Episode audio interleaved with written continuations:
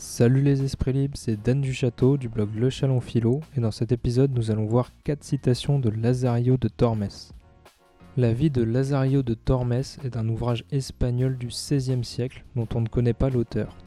Il est considéré comme étant le premier roman picaresque. Un roman picaresque est un récit autobiographique fictionnel où l'on raconte l'histoire d'un jeune héros vivant dans la misère en marge de la société et à qui il arrive de multiples péripéties. Ce récit contient un prologue et sept chapitres que je vous laisse le plaisir de découvrir par vous-même.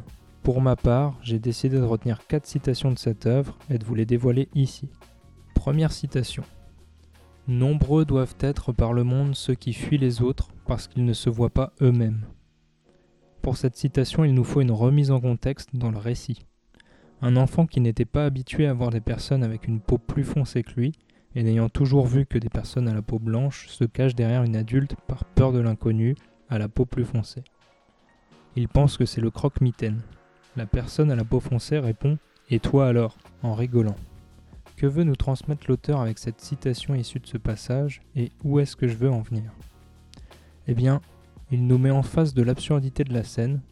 Le jeune homme a peur de l'étranger et le fuit car il ne le connaît pas. Mais ne pourrait-on pas inverser le processus? En effet, si la personne à la peau plus foncée n'avait jamais vu de personne à la peau blanche de sa vie, elle aurait pu réagir de la même manière.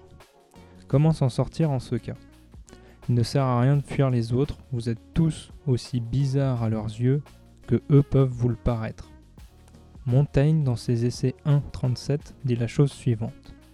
Je n'ai point cette erreur commune de juger d'un autre selon ce que je suis. En effet, plutôt que de fuir autrui, invitons-nous plutôt à la rencontre. Car si nous restons dans le schéma que décrit Montaigne dans ses écrits 1.31, chacun appelle barbarie ce qui n'est pas de son usage. Alors, nous ne pourrons pas nous enrichir ensemble et partager nos connaissances. Regardez-vous et regardez les autres sans jugement. La compréhension et la communication sont la clé de la sympathie. Deuxième citation. Quelle grande vertu il est de s'élever quand on est de basse extraction, et quel grand vice de se laisser déchoir quand on est de haute naissance. Pour l'auteur, quelqu'un qui vit dans la misère, mais cherche toujours à s'améliorer et à être ou devenir une bonne personne, possède la plus grande des vertus. Pourquoi cela? Parce que quelqu'un dans la misère doit survivre avant même d'avoir le droit de vivre. Et en cela, certains vices tels que le vol lui apparaîtront plus facilement qu'à une personne qui ne manque de rien. Au contraire de cela, l'auteur nous dit qu'une personne qui est de haute naissance possède le plus grand vice lorsqu'elle se laisse déchoir. Pourquoi cela? Car elle n'a rien besoin de faire pour sa survie. Elle peut vivre aisément et comme bon lui chante. En ce sens, elle porte une lourde responsabilité par rapport à celui qui n'a pas ce luxe, celle de cultiver les vertus et de partager avec autrui ce que lui apporte sa bonne étoile. Si ayant tout, il préférerait s'adonner à la perversion, il serait alors coupable du plus grand vice selon l'auteur. Les propos sont teintés d'aristocratisme et devraient certes être nuancés, mais tirons-en ce que nous pouvons en tirer. Il sera toujours louable de cultiver la vertu et non le vice, qu'importe votre origine sociale. Troisième citation. Ce qui t'a fait du mal te fait du bien et te guérit. Dans le récit, l'aveugle se moque de Lazario, à qui il a éclaté une cruche de vin sur la tête. Pour le soigner, il utilise ce même vin. Voilà pourquoi il dit la citation que nous avons relevée. Ce qu'on peut en retenir, bien que cela fasse office d'humour noir ici, c'est que ce qui nous fait du mal, nous pouvons le transformer en bien et nous guérir de quelques maux grâce à cela. Le courage de dépasser les épreuves douloureuses nous fortifie et nous fait grandir. C'est pourquoi Nietzsche dit Ce qui ne me tue pas me rend plus fort.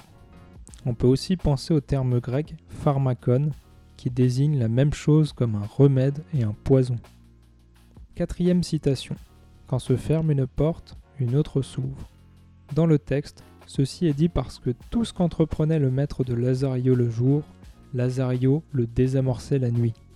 Le passage est assez drôle, et je détourne la citation de son propos afin de l'utiliser pour dire que ce n'est pas grave si une chose vous est refusée ou si elle ne vous est pas accessible, car une occasion ratée, c'est d'autres occasions qui vous attendent.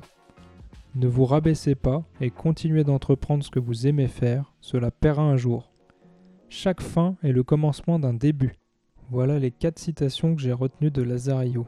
Dites-moi en commentaire laquelle vous préférez. Et si ce contenu vous a plu, n'hésitez pas à le partager et à vous abonner.